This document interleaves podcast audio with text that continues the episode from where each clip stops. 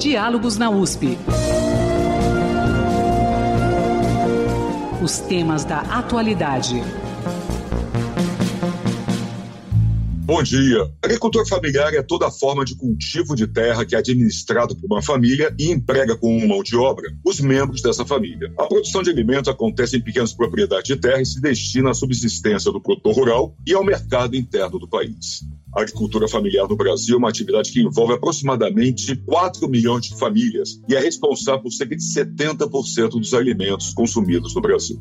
Esse modelo de produção tradicional pode até contrastar com as grandes produções do agronegócio, que produzem em massa um único gênero alimentar, como soja ou milho, destinado principalmente à exportação e a alimentação de animais para a pecuária. A Organização das Nações Unidas estima que 80% de toda a comida do planeta venha de alguma forma da agricultura familiar. Exatamente por isso, a ONU, em 2017, aprovou a década da agricultura familiar, 2019-2028, que deverá ser marcada com ações em prol da agricultura familiar e do desenvolvimento sustentável. Mas o que isso significa? Qual a importância efetiva da agricultura familiar em tempos de pandemia e com o aumento da fome da população no Brasil? Brasil. Nesse grande celeiro, pode haver espaço e comida para todos? Justamente para debater sobre essas questões, o Diálogo na USP recebe agora os professores Paulo Eduardo Moruzzi Marques, professor do Departamento de Economia, Administração e Sociologia da Escola Superior de Agricultura Luiz Queiroz, a Exalc da USP em Piracicaba, também faz parte do programa de pós-graduação Interunidades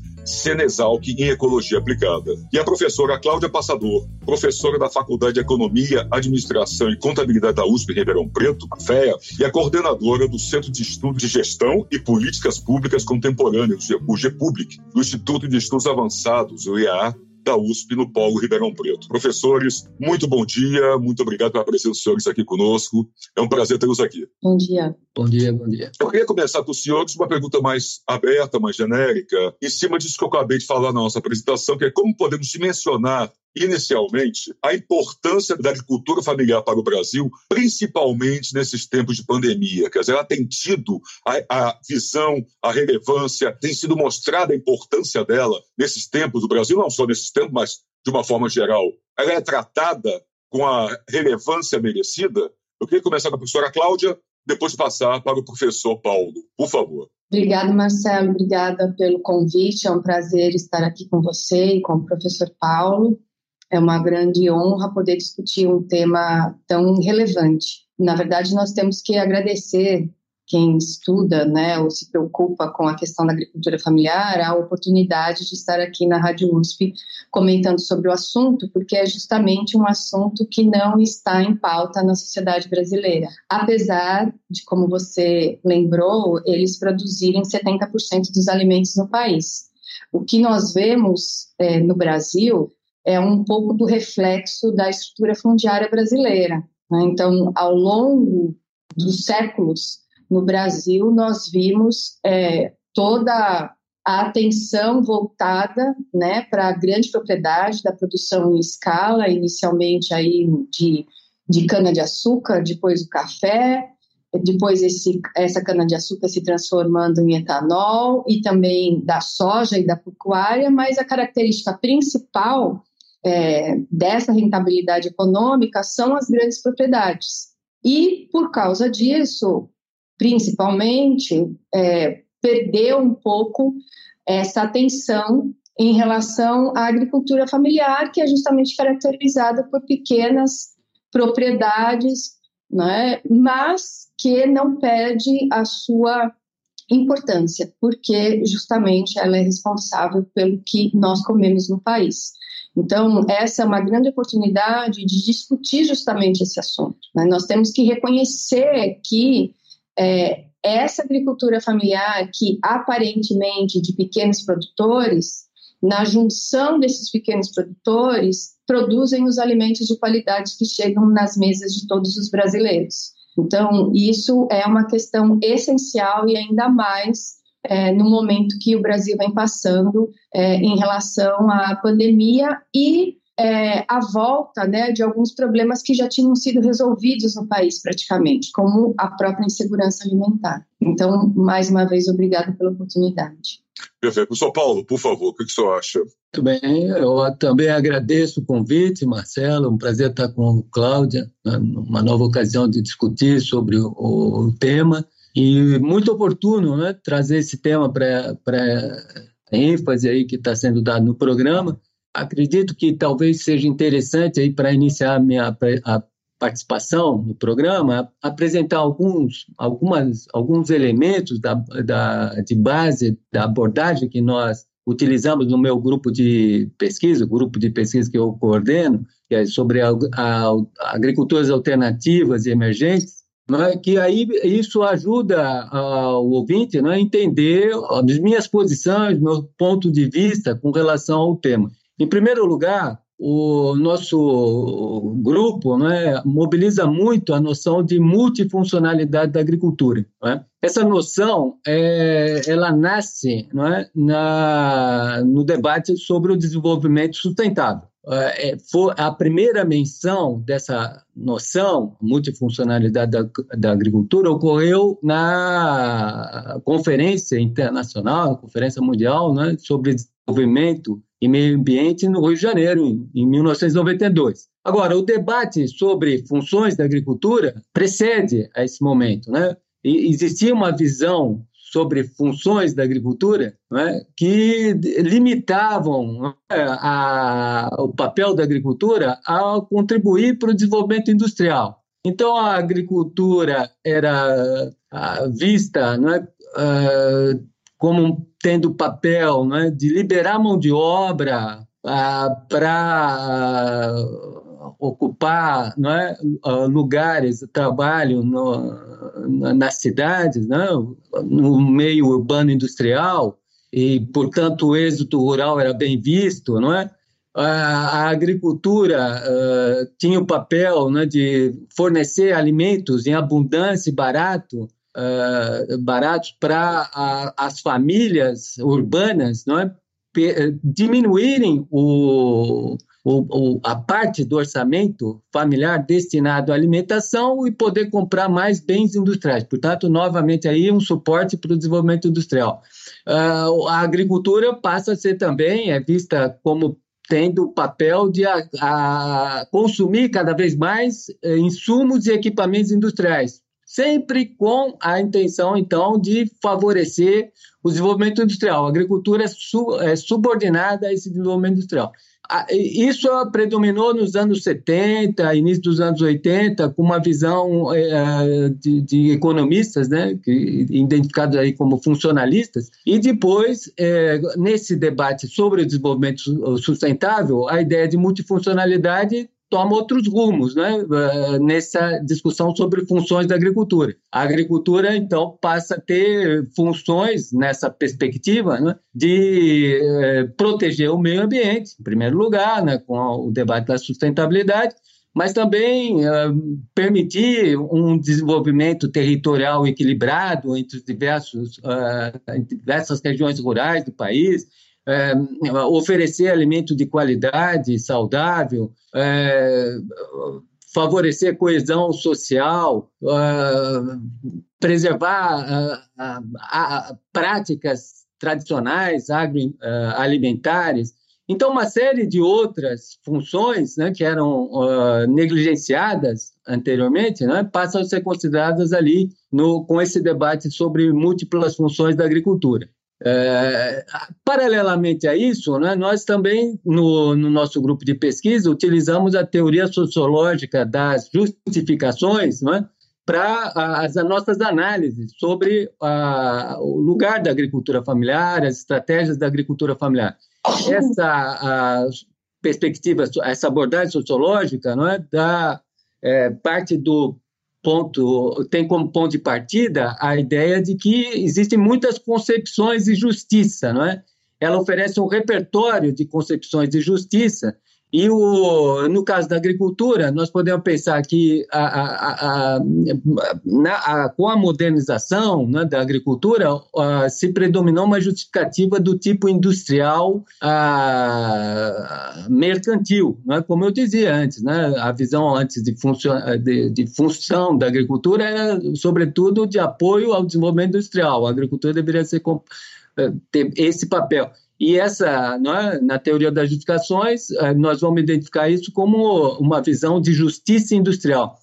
E nós, na, no nosso grupo, temos considerado que o, há, desde, sobretudo desde aquele momento de, da Conferência Mundial de Meio Ambiente e eh, Desenvolvimento, não é? uma emergência da, do que a gente tem chamado de justiça ecológica e é com essa, justiça ecológica que é, permite, né, muitas vezes, né, os agricultores familiares, aqueles que apoiam os agricultores familiares, construir um discurso, construir estratégias, estratégias, construir ideias né, em favor da agricultura familiar. Então, bom, é, veja, eu diria que, para in, início de, de, de, discussão, né, essa ideia de justiça ecológica, multifuncionalidade da agricultura, são base né, para pensar no, no lugar da agricultura familiar é, no país e no mundo. Né? Não, perfeito, professor. Eu queria trazer isso para a professora Cláudia para poder fazer esse bate-bola com ela. O que o professor Paulo colocou é muito importante, quer dizer, é uma visão muito mais ampla, muito além do que o colocar comida na mesa, é uma visão muito mais que transcende, na verdade, a, a, a função da agricultura familiar, por simplesmente como talvez a grande massa entenda grande público entenda. Mas eu queria trazer para a senhora, professora, que a senhora comentasse um pouco isso, mas também, e aí eu vou depois trazer para o professor Paulo, então, mas como é que o Brasil se encaixa nisso, se insere nisso.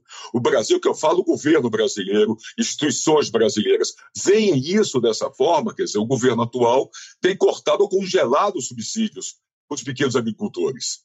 Né? Como é que se coloca isso de fato, na realidade, para o dia a dia, para esse agricultor? No Brasil, é, com os dados de 2020, outro dia, inclusive, foi fala da ex-ministra Tereza Campelo, 55% dos brasileiros estão em segurança alimentar. 55% dos brasileiros.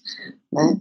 É, hoje nós vemos um abandono crescente das práticas tradicionais, inclusive das indígenas, de ribeirinhos e das políticas públicas voltadas para a agricultura familiar. Nós vivemos atualmente um grande retrocesso no Programa Nacional de Alimentos Escolar, né, o, o, o, o PNAE, e o Programa de Aquisição de Alimentos, que são programas importantes para a agricultura familiar, porque é, faziam essa conexão entre o que era produzido na agricultura familiar e o que era é, comprado ou induzido na compra dessa produção para incentivar a agricultura familiar. Então, assim, o que nós estamos vendo é um retrocesso nesses ganhos que, que nós havíamos conseguido em relação à insegurança alimentar, em relação à desigualdade no Brasil, à desigualdade no campo é, e principalmente a, a pobreza extrema. Dentro desse contexto, nós estamos vivendo um grande é, retrocesso. E o que as pessoas precisam entender é que menor renda no campo significa menos alimentos de qualidade para os brasileiros. Então, os, a agricultura familiar, incluindo essas tradicionais, por exemplo, de ribeirinho, indígenas e quilombolas, elas detêm hoje no Brasil 84% dos estabelecimentos agrícolas. Mas, ao mesmo tempo, isso só representa 24% das terras agrícolas que produzem os 70% do que a gente come. Então, é, são muitas propriedades, um número imenso de pequenos proprietários com uma pequena área que produz quase tudo que nós comemos no Brasil. Então, reconhecer essa condição, né, reconhecer a importância é, desse sistema agrícola vindo da agricultura familiar é também pensar é, na questão da diminuição das desigualdades e da pobreza no país. É, é, como o professor Paulo estava apontando, quando você fala nessa multifuncionalidade, quando eu falo em agricultura familiar, eu estou falando de, de emprego e renda justamente em áreas onde esse emprego que vinha da indústria é, e no atual momento esse emprego que vem da era do conhecimento não existe. Então, eu estou falando de geração de emprego, eu estou falando de preservação é, de culturas, né? Então, isso significa desde sementes a cultura mesmo que envolve essas regiões. Eu estou falando de desenvolvimento local, né, de renda para esses pequenos municípios, de consumo nesses pequenos municípios. Então, assim, é, de pequenos empreendimentos, de novos empreendimentos. Então, assim, a agricultura, ela carrega essa multifuncionalidade em vários sentidos ela é muito ampla e essencial justamente para combater esses problemas graves de, de pobreza e desigualdade que nós estamos enfrentando e desemprego no Brasil como um todo, né? Então Nesse eu acho caso, que... professor, é, desculpa, pode continuar, pode continuar. Não, então, é por isso que esse é uma, um debate tão importante que precisa necessariamente né, não ser só tema da década né, da ONU, mas ele está presente na mídia, né, na agenda de discussão aí da sociedade civil e da imprensa no Brasil. Tá, aí queria perguntar para vocês. É, a senhora falou de reconhecimento e que isso tem que estar na pauta, na agenda da sociedade civil, da mídia de tudo. Ela está, de fato? Não está, né? Esse é o problema. Queria trazer isso para a senhora, já que a senhora colocou, e aí já trazer para o professor Paulo também. Mas não está de fato, não é? Então, assim, só para é, é, pontuar e passar a palavra para o professor Paulo, o, a, a, gente precisa só lembrar, no, o professor falou justamente né, da, da importância do debate ambientalista é, e da mudança da visão do desenvolvimento no mundo e que teve uma consequência para a mudança da, da visão do desenvolvimento que traz com ele, então, a questão da sustentabilidade. Depois da Constituição de 88 e desse debate ambientalista no Brasil, nós passamos por períodos muito ricos em relação ao reconhecimento da agricultura familiar e, ao mesmo tempo, das questões ambientais. Então, as últimas décadas, os últimos é, 20 anos, eu acredito que de principalmente 1995, 96 até 2016, talvez, seja o ápice desse fortalecimento, então, do reconhecimento da agricultura familiar, da criação e toda a legislação em relação ao meio ambiente, é, da criação de políticas públicas para favorecer esse agricultor familiar, por exemplo, com o Pronaf, que é uma política expressiva, né? E, a, e assim como é, as políticas que eu já mencionei. Então, é, todo esse uh, caminho demorou muito tempo, demorou 500 anos para o Brasil estruturar políticas específicas voltadas para a agricultura familiar. Né?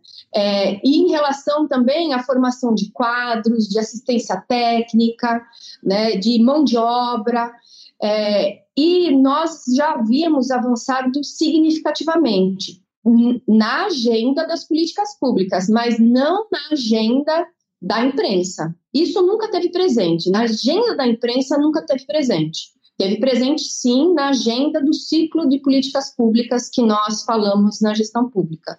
É, e agora, por incrível que pareça, continua fora da agenda né, da imprensa de uma forma geral, é, e, ao mesmo tempo, saiu também da agenda do governo federal. Então, o, nós não vemos é, essas políticas mais com força, né? Eu acho que de uma para minimizar problemas, o governo não extinguiu, mas a forma de atuação e minimizar essas políticas é não ter orçamento para essas políticas. Essa é a estratégia. Né? Então, teve uma redução drástica do orçamento das políticas que envolvem agricultura familiar e desenvolvimento local no Brasil e combate à pobreza extrema.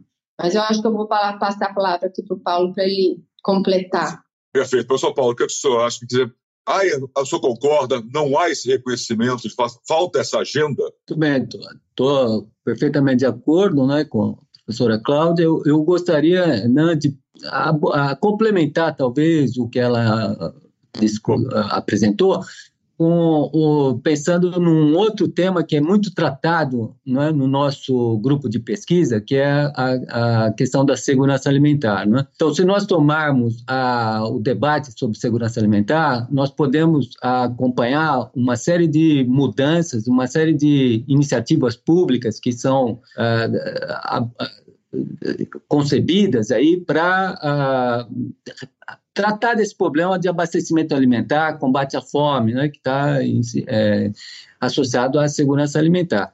Então, o, o, por exemplo, né, nós discutimos, uh, eu tenho um artigo sobre isso, né, que na década de 90 uh, havia uma certa ambiguidade em termos de segurança alimentar. Uh, num certo momento, né, predominou uma ideia de que para a segurança alimentar bastaria uh, uma produção abundante e, uh, de alimentos a preço muito baixo. Isso seria bastante para uh, alcançar a segurança alimentar. Essa ideia é contestada pela Via Campesina, sobretudo na Cúpula Mundial da Alimentação em Roma, em 1996. Desde então, há uma, uma série de, de discussões, né, de iniciativas que vão no sentido de uh, pensar em outras uh, uh, ideias né, associadas à segurança alimentar. A Via Campesina, né, naquela ocasião, em Roma, ele, ela vai propor a, a, a, noção de soberania alimentar. Soberania alimentar. E eu vou dizer, eu, no meu ponto de vista, o que acontece é que o Brasil assume, pouco a pouco, uma segurança alimentar que tem essa característica de soberania, de soberania Sim, alimentar. Você tem isso, professor, exatamente. Então, o, essa ideia de soberania está é, tá muito vinculada à defesa da agricultura familiar. Da, da agricultura local, da agricultura que tem, é, é, é vamos dizer, características não é, adaptadas ao, aos ecossistemas, não é?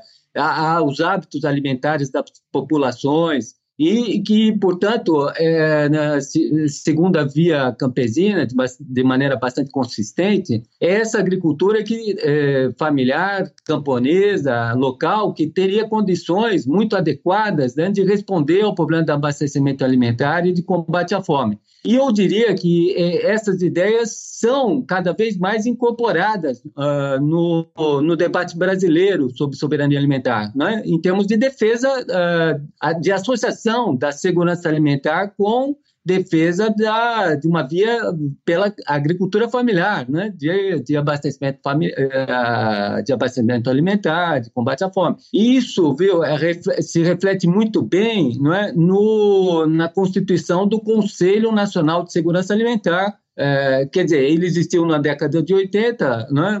foi recriado no, no início do governo Lula, em 2003, e nesse, e, e nessa instância aí de debate, né? permitindo aí a participação de organizações da sociedade civil, houve a concepção de muitos uh, programas, ações públicas, não é? tais como a, a professora Cláudia mencionou, né, que é, impulsionaram né, a agricultura familiar. Né?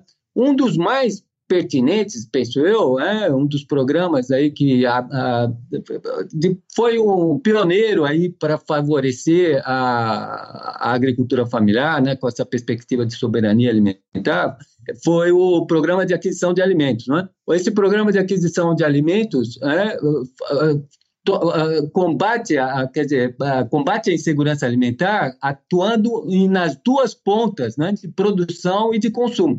De um lado, permite estruturar, favorece não é, a produção da agricultura familiar, Uh, e de outro, não é? a, essa produção alimentar da agricultura familiar é destinada àqueles, àquelas famílias, pessoas não é? com mais problemas de acesso ao alimento, em estado de insegurança alimentar. E, e, e portanto, vejam, é, é, um programa dos mais pertinentes uh, para a situação que nós estamos vivendo hoje, né? de pandemia, de uh, dificuldades né? de renda para muitas famílias, não é? que, que têm é, implicado em agravamento do problema de, de acesso ao alimento e fome. Né?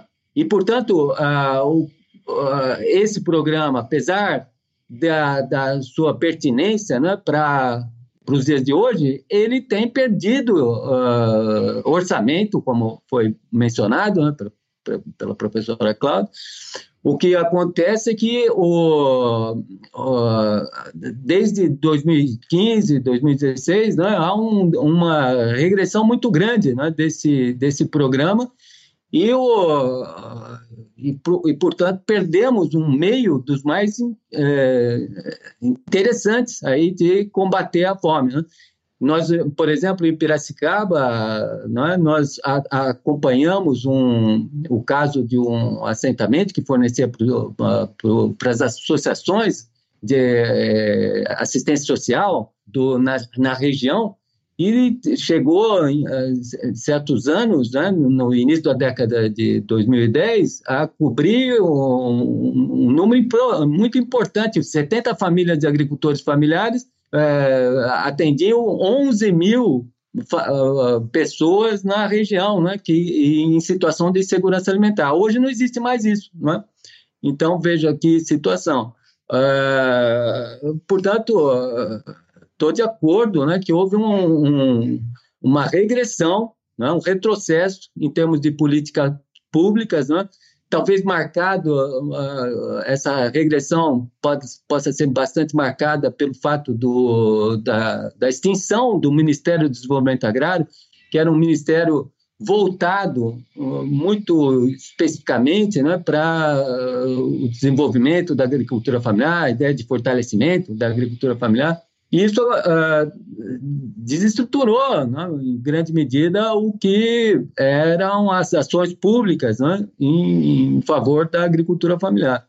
Não, perfeito. Quer dizer, na verdade, fez a professora Cláudia, é, o professor Paulo está dizendo, e a senhora já comentou isso também, e a realidade mostra isso, andamos para trás. Né? Hoje nós vivemos uma situação de insegurança alimentar, famílias com fome, a Pró-Reitoria de Cultura e Extensão Universitária da Universidade de São Paulo fez recentemente um grande evento tratando exatamente, discutindo exatamente isso, a questão da fome no Brasil.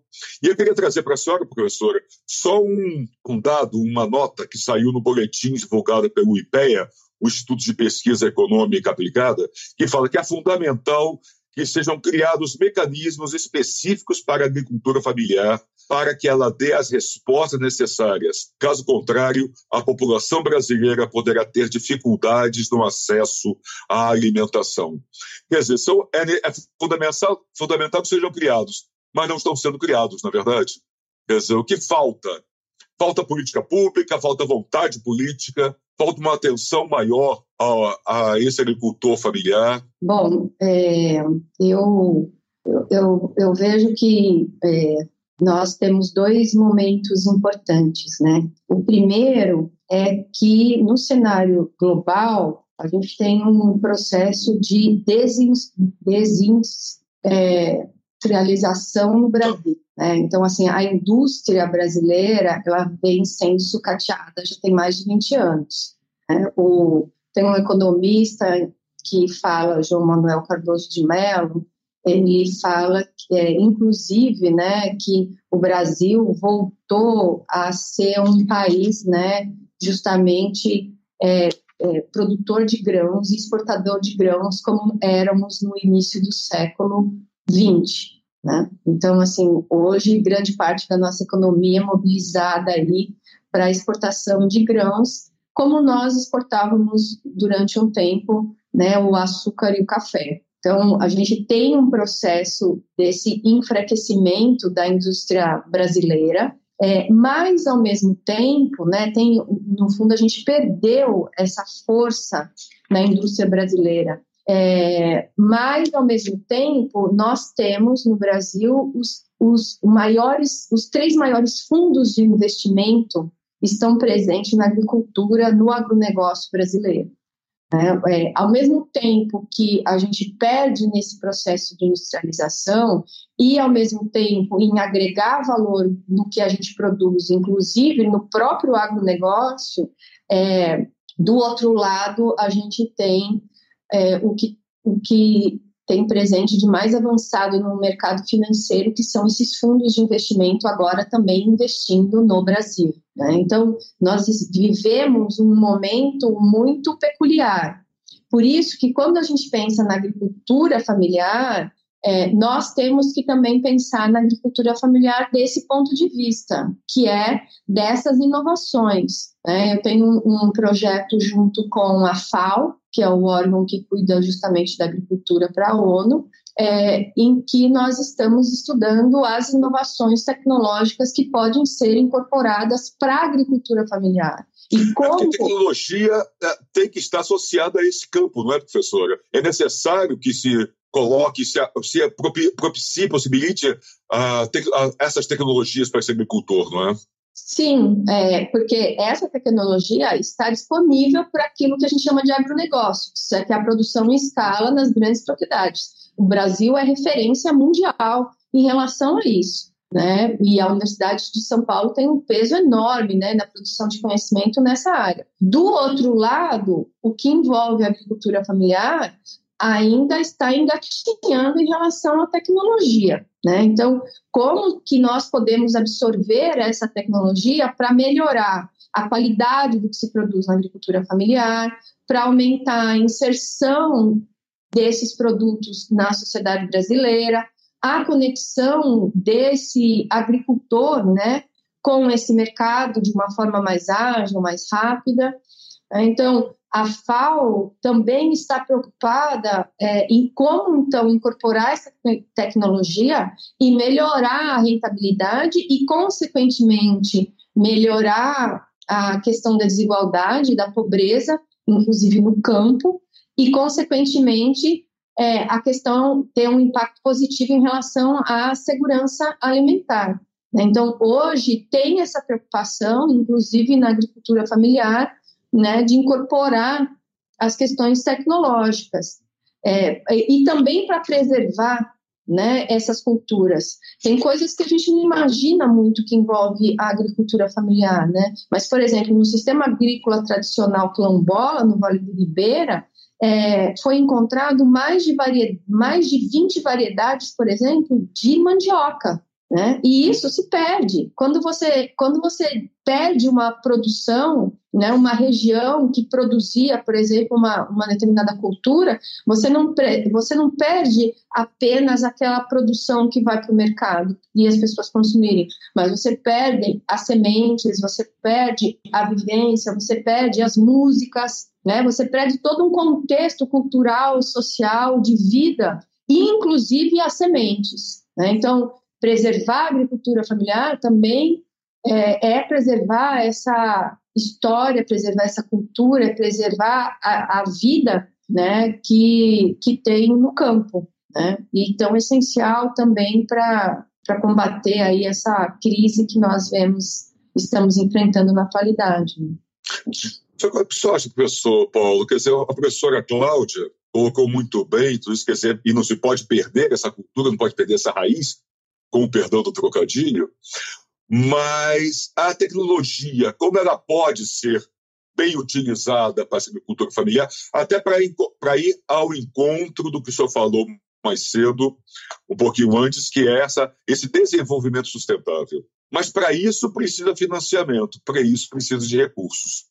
Não necessariamente esse agricultor vai ter. O que, é que o senhor acha disso? Não, eu Estou de acordo, exatamente. Né? Nós precisamos apoio para a agricultura familiar, apoio público, né? de políticas públicas para isso. E nós eh, estamos eh, na contramão do que está acontecendo eh, no, no, planeta, na verdade. Né? Eu vou retomar aquilo que professora Cláudia mencionou, não é? A, a, referente à Organização das Nações Unidas né, para a Agricultura e Alimentação, a FAO, não é? Quando a ONU né, define, a, como também você mencionou, Marcelo, né, no início do programa, quando a ONU define a agricultura familiar né, como uh, protagonista aí dos Objetivos do Desenvolvimento Sustentável, né?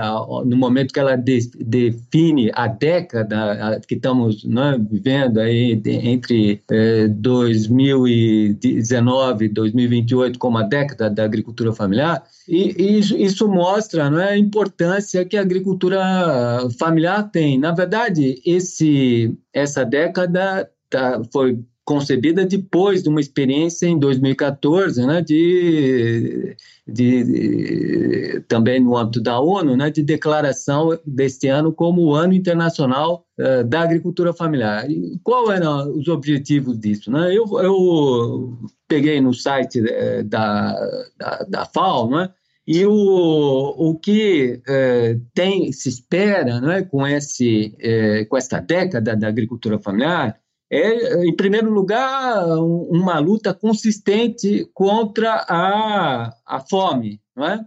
que é um dos objetivos do desenvolvimento sustentável, né? eliminar é, a, a, pobreza extrema, aquela que não permite né, você ter acesso ao alimento. Então, a ideia de garantir segurança alimentar, né, nutricional, melhorar os meios de existência da população, uh, garantir, proteger os recursos naturais e promover, finalmente, o desenvolvimento sustentável. Então, vejam, a, a agricultura familiar é considerada como pilar é, essencial para esse objetivo de alcance né, do, dos famosos Objetivos do Desenvolvimento Sustentável, né, aqueles 17 objetivos que desde 2015 nós temos discutido né, o como, como chegar lá.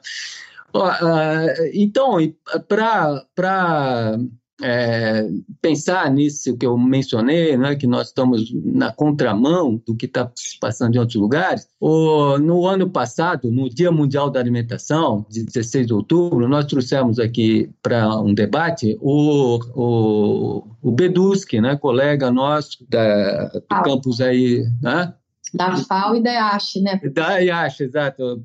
Fugiu aqui. É, exato, ele é do escritório de Santiago, né? O escritório regional da FAO para América Latina e Caribe.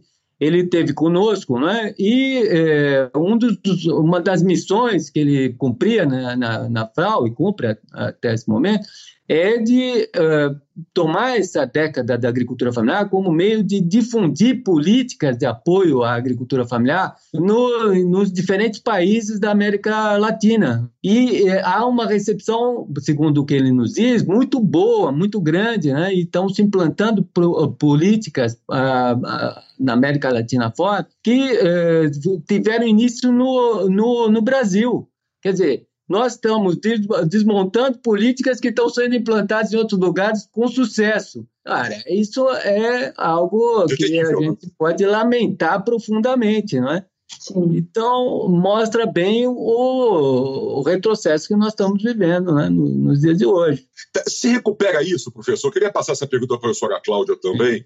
Nós temos como recuperar, no curto prazo, esse retrocesso, esse andar para trás, quer dizer, no jogo de tabuleiro, a gente está voltando várias casinhas. Como é que a gente recupera esse passo? Então, uma situação bem complicada no Brasil, né? É, a última PNAD fala que 80%, 80 dos, das pessoas pobres empregadas são 74 milhões de pessoas e elas recebem R$ 1.240 no país. Então, assim, R$ 1.240 para quem está no interior, a pessoa ainda pode viver com dignidade dependendo da região.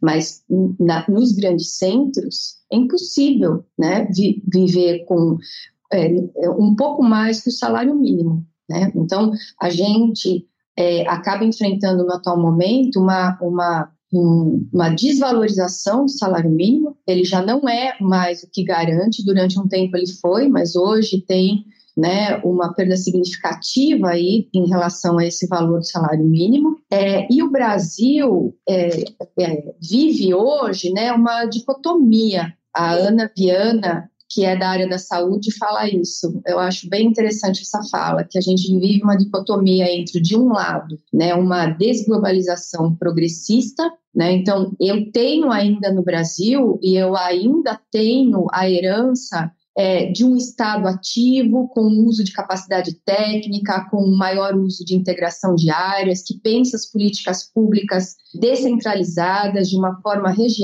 regional, com planejamento regional integrado, incorporando a sociedade civil. Então, assim, isso ainda é presente na sociedade brasileira. E é justamente nessa desglobalização progressista que talvez a agricultura familiar é, encontre espaço para se regenerar, apesar do outro lado, que é o que ela aponta, que é o neoliberalismo tardio. Então, assim, o Brasil ele tem essas duas configurações. Né? Então, de um lado, essa desglobalização progressista, com programas inovadores e políticas inovadoras, inclusive conhecimento em todas as áreas da ciência, né, para gerar é, justamente produtos de qualidade para a sociedade brasileira envolvendo a agricultura familiar, inclusive no campo da administração pública, e do outro lado, esse neoliberalismo tardio que é de caráter populista, né, aonde você pensa é, serviços sociais gerenciados por grandes corporações globais e privadas, né, onde você pensa uma internacionalização dessas cadeias produtivas envolvendo grandes fundos de investimento é, sem a participação da sociedade civil e sem necessariamente produzir é, igualdade e riqueza para todos os brasileiros. Então, o Brasil ele vive esse momento, né? mas eu ainda tenho esperança que o lado, né, é, que pensa aí nas políticas públicas e na promoção é, da igualdade da diminuição da pobreza, especialmente na pobreza no campo, né, ainda encontra espaço para se fortalecer nos próximos anos. É isso, professor Paulo. Quer dizer, é, esse é o caminho para a gente tirar esse atraso, quer dizer, recuperar o passo, porque a gente está perdendo, perdendo tempo, perdendo espaço, perdendo alimentação, perdendo pessoas. É, eu vou, vou lançar ideias aqui que, que discuti, inclusive ontem, né, com uma orientada né, que tem trabalhado sobre um desses programas né, que perderam recurso, orçamento, está tá praticamente suspenso, que é o programa Território da Cidadania. Né? Ela tem estudado esse programa e o, o interesse dela é o seguinte: é, essa minha orientada, Carolina Schierazzi, ela está trabalhando sobre o, a, a, aplicação dessa política a nível estadual. Ou seja, no, no nível subnacional está ocorrendo uh, muitas iniciativas ainda interessantes, né, preservando programas, políticas que no nível nacional estão sendo desmontados. Isso me parece bem interessante, porque esse programa Território da Cidadania, né, é, ele é concebido com a, a, perspectiva do desenvolvimento territorial.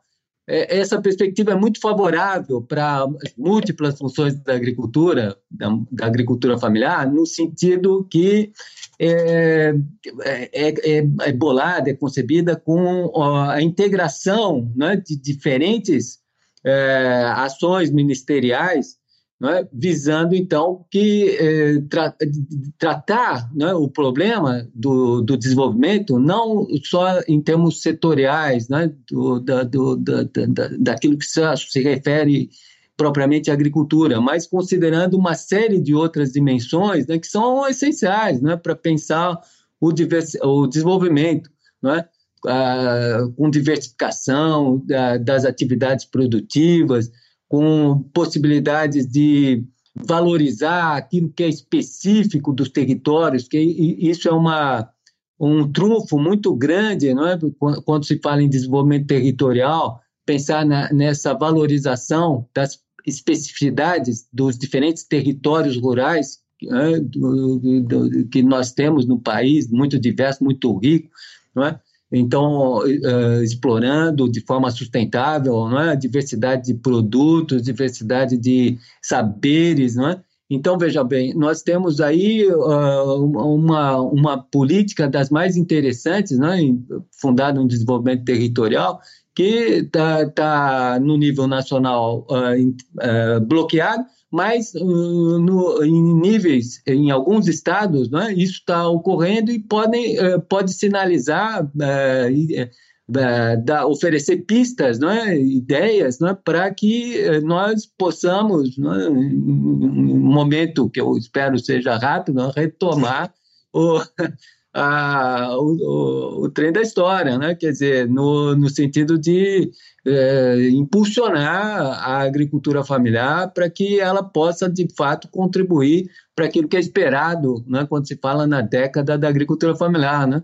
alcance dos objetivos do desenvolvimento sustentável. Perfeito, professor. Professora Cláudia, estamos falando de desenvolvimento sustentável, tecnologias, políticas públicas, mas há uma questão de educação também aí, né? educação de base, né? A senhora tem um livro ori oriundo da sua tese que chama-se A Educação Rural no Brasil. Né? Queria só comentasse um pouco isso, quer dizer, o que significa, quer dizer, o que é a educação rural no Brasil, de fato? Como se aplica?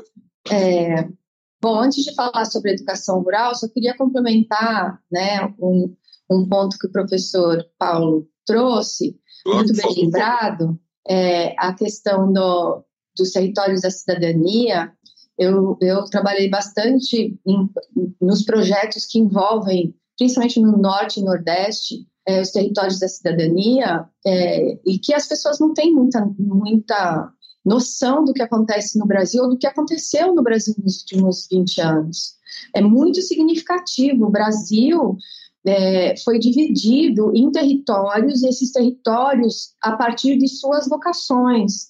Então, quando você olha no mapa do território da cidadania, você vê os arranjos produtivos locais de piscicultura, é, de gema de joias, de piscicultura, fruticultura, apicultura, de tudo que envolve uma gama imensa aonde está presente a agricultura familiar. É, por isso que, durante algum tempo, teve uma redução da pobreza extrema no país. Porque pela primeira vez, esses territórios que eram vocacionados, por exemplo, para fruticultura, essa pessoa encontrava esse emprego nessa localidade e não precisava ir trabalhar em algum centro urbano.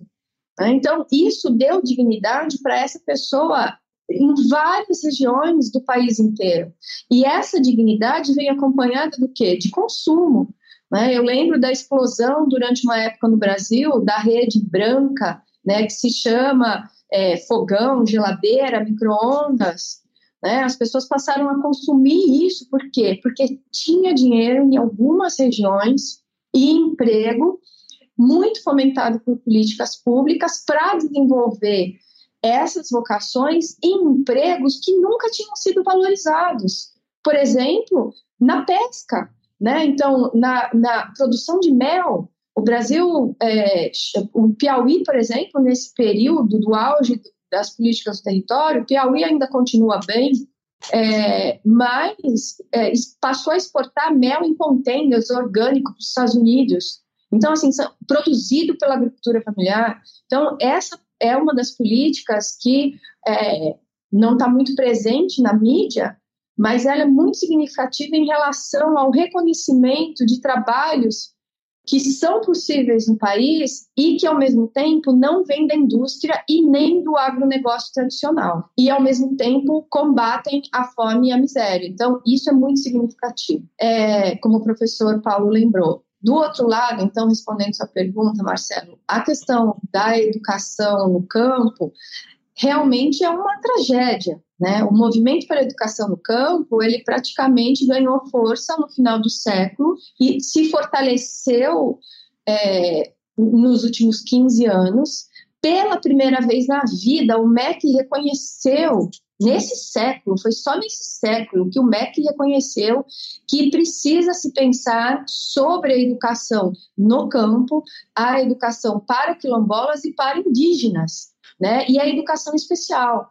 Então, é, isso foi um avanço enorme em criar políticas específicas, em criar políticas e capacitação para esses professores, né, em pensar essas escolas, porque tradicionalmente, o que, que é a educação é, para a área rural no Brasil ou para o campo? É você colocar esse menino num ônibus, numa rural, e fazer ele andar é, duas horas em estrada de terra para chegar para uma escola que não faz nenhum sentido para ele, aonde ele não tem, não tem essa sensação de pertencimento e não é legítimo e, no, e, e portanto ele acaba abandonando.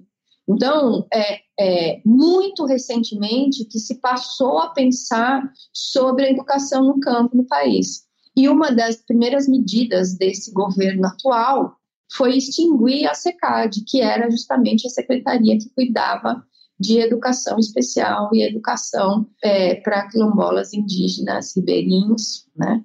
que é grande parte do que é o Brasil de verdade. Então, Andando mais para trás um pouquinho, né? Sim, sim. Então, é, hoje tem uma mobilização e a formação de uma rede, né, uma tentativa de formar uma rede nacional para discutir um assunto. Isso está muito presente também, essa discussão, na cátedra de é, Alfredo Bose, de Educação Básica, do Instituto de Estudos Avançados da USP, a questão da educação no campo também está presente dentro da discussão da cátedra. É, o ano passado, inclusive, eu ministrei um curso sobre educação no campo, que está disponível no, no, YouTube do IA, é, mas é um assunto que está em pauta para quem discute a questão da educação básica no país. É, e o tempo todo, então, nós temos alguns avanços e retrocessos. Né? Então, no momento, estamos vivendo, infelizmente, é, um momento de retrocesso em relação às políticas disponíveis para a educação no campo. Mas nem tudo é perdido.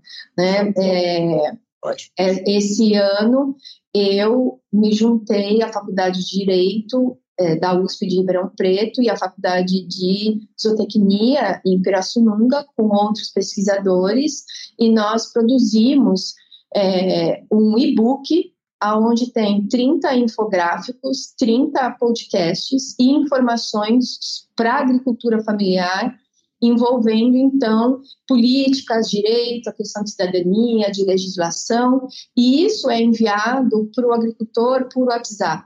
Né? Então, é que essas redes sociais são muito importantes, né, professora, para esse, esse agricultor, não é, para o agricultor familiar. A rede social é um instrumento importante para ele. É, é, é, nós descobrimos que é, o meio mais acessado de informação para esse agricultor hoje em dia é o WhatsApp. Em algumas localidades usando a internet, do celular, a outra a própria rede de celular, mas ele consegue ver o WhatsApp. Então essas informações são enviadas é, às cinco e meia da manhã, que é o momento que ele, ou um pouco antes disso, que ele começa a trabalhar, né? Então, é, talvez tentar usar é, novamente, né, como nós estávamos falando, a questão da tecnologia, né, para esse momento sombrio que o Brasil enfrenta, para para, de uma certa forma, continuar o nosso trabalho aí nessa conquista de espaços para a educação no campo. Perfeito. É por aí, professor Paulo, dizer, a questão da educação, por mais que tenha perdido espaço nos últimos tempos,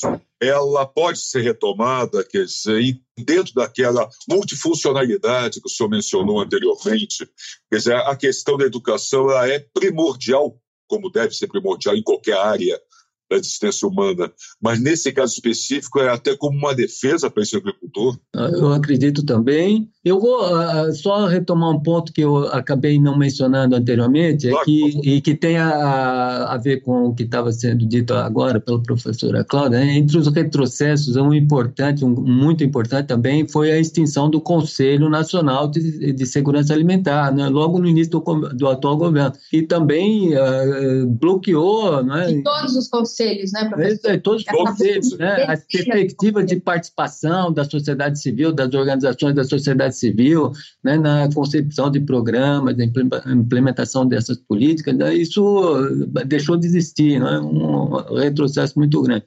Agora, com relação à educação, eu penso sobretudo na, no, no problema da permanência do jovem no campo, né?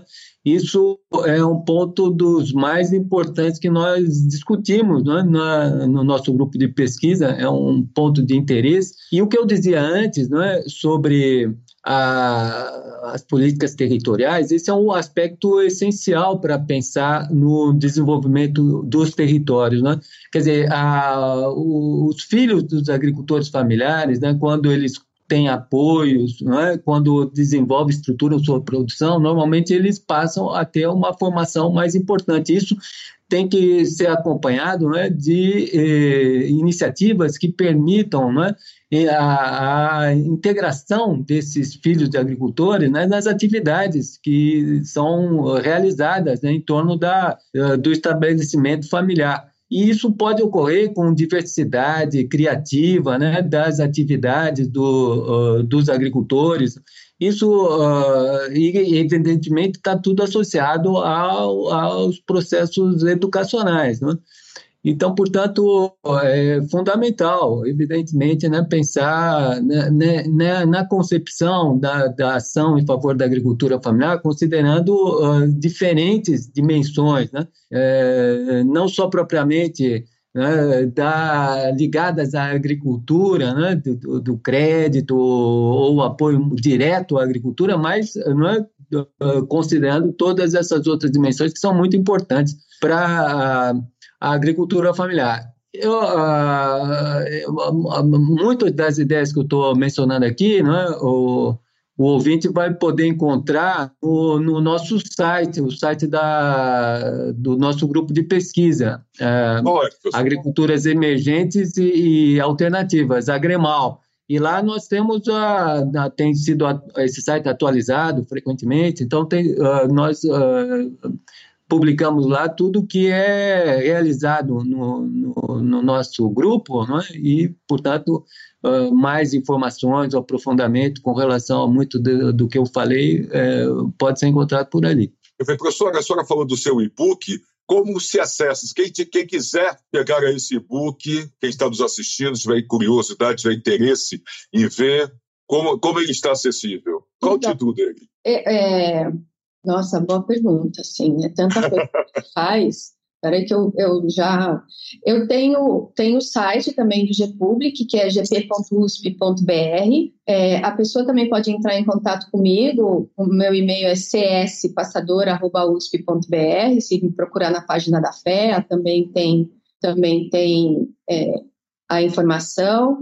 O livro é, ainda não está no, nesse site, ainda nem deu tempo, porque ele acabou de ficar pronto, okay. né? Ele se chama Diálogos para o Direito e Cidadania no Campo, né? Então, os autores que participaram, né? Então, a Flávia Trentini e a Yara Pereira Ribeiro, da Faculdade de Direito, e o professor Luiz Fernando Soares Luim, né? Do campus de Braçununga, é, eu e mais dois alunos de graduação financiados pela Bolsa PUB, né, da Pró-Reitoria de Graduação. Então, foi uma parceria bem interessante, é, mas a pessoa pode entrar em contato comigo, que eu envio aí esse livro e todo esse outro material, né, é, sobre educação no campo.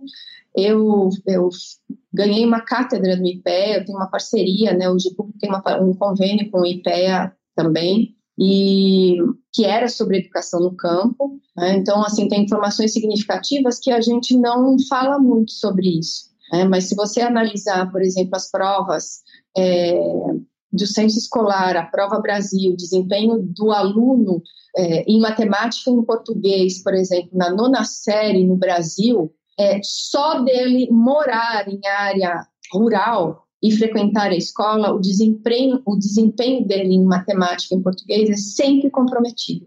Né?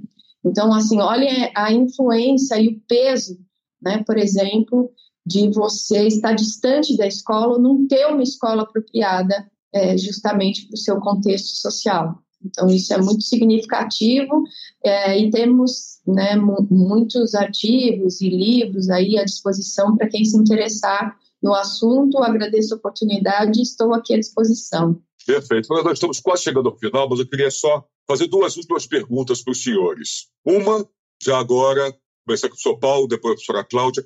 Que gente falou muito de agricultura familiar e aí deixamos um pouco de lado, como era o caso mesmo, já que o nosso foco é esse, o agronegócio. Mas eu queria trazer para vocês o seguinte: agricultura familiar e agronegócio são entidades, são termos incompatíveis ou excludentes, trabalham-se juntos, podem ser complementares, são complementares, de fato. Como se encaixa essa matemática, essa aritmética, professor Paulo? Essa equação é, de, é complexa, né? É, Por isso estou aqui. Fica um debate bastante intenso aí. O que eu diria, não é, considerando toda a discussão que nós tivemos aqui, é que há um desequilíbrio muito grande, né? há um apoio muito forte né, para o agronegócio, Uh, em termos da imprensa, em termos do, da, de políticas públicas, mesmo a, a, universidade tem devido, deve bastante, né, em termos de produção de conhecimento sobre agricultura familiar, sobre as formas de fortalecimento desse grupo da agricultura familiar. Em termos de políticas públicas, então, uh, uh, nós estamos constatando né, um retrocesso muito grande né, em termos dos apoios à agricultura familiar.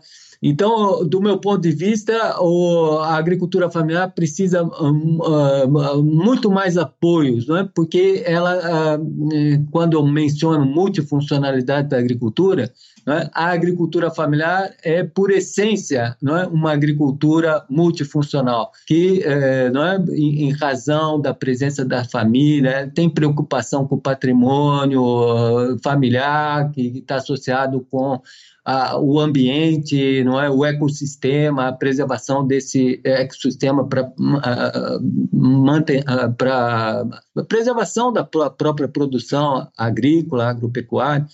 Então, a, a, as dinâmicas locais né, muito, são muito mais intensas, não é? Produtivas, econômicas, sociais, quando a agricultura familiar é predominante no município. Tem estudos aí dos mais interessantes sobre esse tipo de situação. Então é isso que eu deixo aí como mensagem final né, para minha participação aqui. Muito obrigado né, pelo convite. E ah, espero tem mais uma de... ainda, professor. Ah, qual é? Ah, mais uma assim. Professora Cláudia, só para trazer, mas obrigado, professor Paulo. Só, Cláudia, essa aritmética, essa equação agronegócio agricultura familiar, era de fácil solução? Então, eu, eu, acho que eu sou a favor do diálogo, né? Eu acho que é, nós chegamos um momento onde todo mundo está vivendo e percebendo os efeitos né, climáticos, por exemplo, né, é, as mudanças climáticas, os efeitos ambientais. Eu acho que o mundo está percebendo a importância de pensar na questão da sustentabilidade e no reconhecimento, né, do local, desses trabalhos locais. Agora eu acho que teve uma valorização, inclusive, disso com a pandemia, né? as pessoas querendo voltar para o interior. É, mas, no fundo, eu acho que precisa a, ocorrer, de fato, um debate entre as pessoas que representam né, o agronegócio, inclusive na ciência, é, e as pessoas que representam a agricultura familiar. Né? Parece que são dois mundos distantes e que viveriam necessariamente em dicotomia, justamente pelo formato, né? mas eu mais acredito que, assim como o agronegócio tem um peso importante para a economia, a agricultura familiar também tem. Né? Então, acho que chegou o momento de se respeitar os territórios, se respeitar as vocações, né? se respeitar as fronteiras agrícolas de um e do outro, né? para é, conseguir preservar né? uma atividade tão importante para a sociedade brasileira. Perfeito. Agora, essa é a última que eu queria só trazer para vocês. Falou-se, fala, falou-se durante décadas Brasil, que o Brasil era o celeiro do mundo, né? da sua produção e tudo mais. Professor Paulo, o Brasil ainda é, podemos chamar o Brasil de celeiro do mundo, e celeiro está sendo bem tratado ultimamente, para aí sim, para nós finalizarmos. Depois trazer a professora Cláudia também. É certo, o Brasil tem um grande potencial, acho que é um dos maiores no mundo todo, né, para ter esse papel de produtor agropecuário, né, de dimensão extraordinária.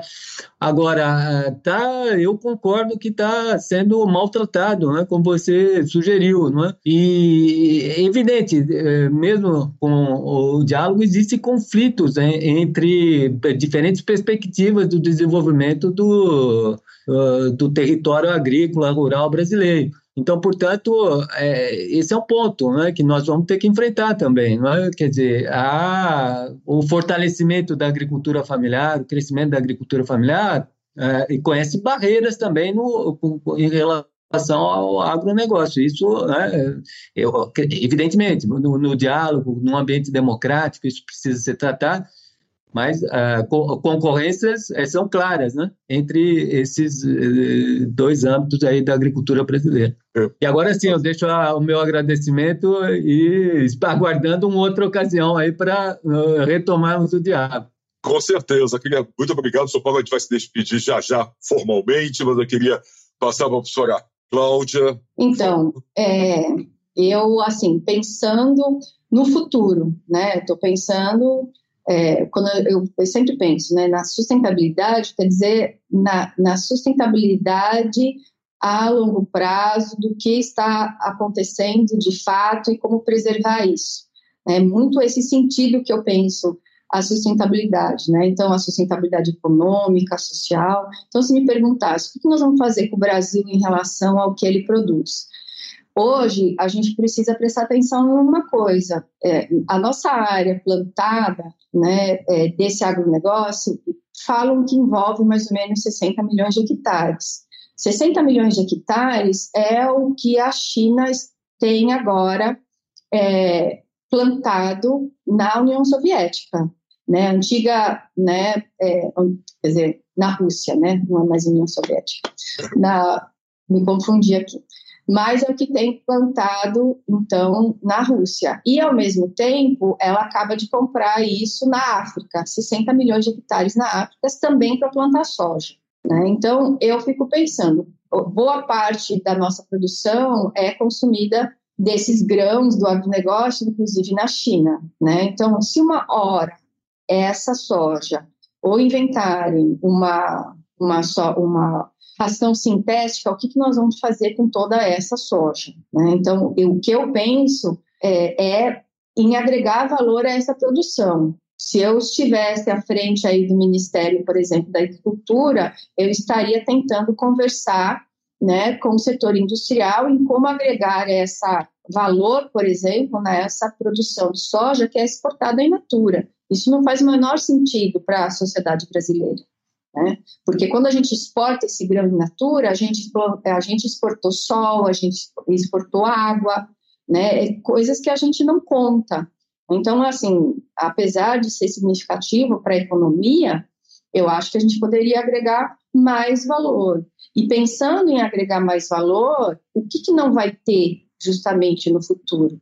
Não vai ter água, né? Então, é, é você pensar na produção de alimentos, inclusive orgânicos, é com certeza daqui a 20 anos o que vai ter melhor valor agregado no mercado mundial. Entendeu? Tenho certeza que não é a soja. Né? Então, talvez daqui a 20 anos a gente possa conversar. Né? Tá mas, mas a gente tem que pensar em justamente como trazer valor para aquilo que está sendo produzido.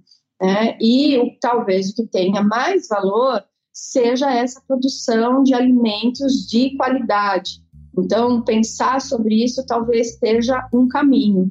E, ao mesmo tempo, coincidentemente, né, é, muitas vezes, no caso, por exemplo, da soja ou, ou do café, né? No café a gente já vem fazendo isso. É, agregar valor significa industrializar e comercializar isso depois de industrializado, né? Então, eu acho que ainda falta caminhar nesse sentido, né? E, e acho que as pessoas que estão no agronegócio é, tradicional, né?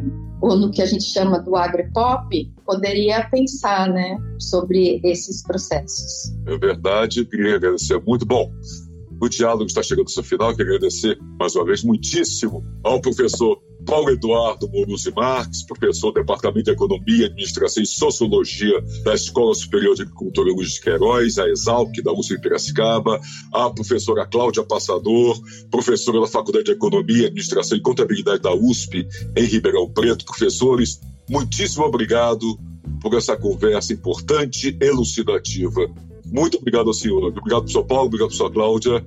Bom, eu que agradeço aqui a oportunidade. É realmente uma honra estar aqui presente no Diálogos na USP. É, eu queria dar um último recado, né? Que as pessoas pensassem sobre isso. O Brasil vive numa situação hoje em dia de oposição extrema, de, né, de enfrentamento. É, eu acho que nós temos que repensar aí a nossa conduta e valorizar a democracia, os processos de diálogo coletivos é, é, que são importantes, inclusive para esse diálogo entre o agronegócio e a agricultura familiar. Né? Então, valorizar o diálogo e a conversa, inclusive nesse tema. Obrigada. Obrigado, professor Cláudio. Professor Paulo. Eu também, com essa mensagem aí de defesa da democracia, eu também me despeço e ah, considerei muito oportuno esse, esse debate e espero novamente né, estar com vocês para novas discussões sobre o tema. Com certeza. Muito obrigado, professor Paulo, professora Cláudia, muito obrigado. Obrigado a você que esteve conosco até agora, nos assistindo. Muito obrigado. Até a próxima. Cuidem-se bem. E se for sair de casa, use máscara. Máscara. Um abraço. Diálogos na USP. Os temas da atualidade.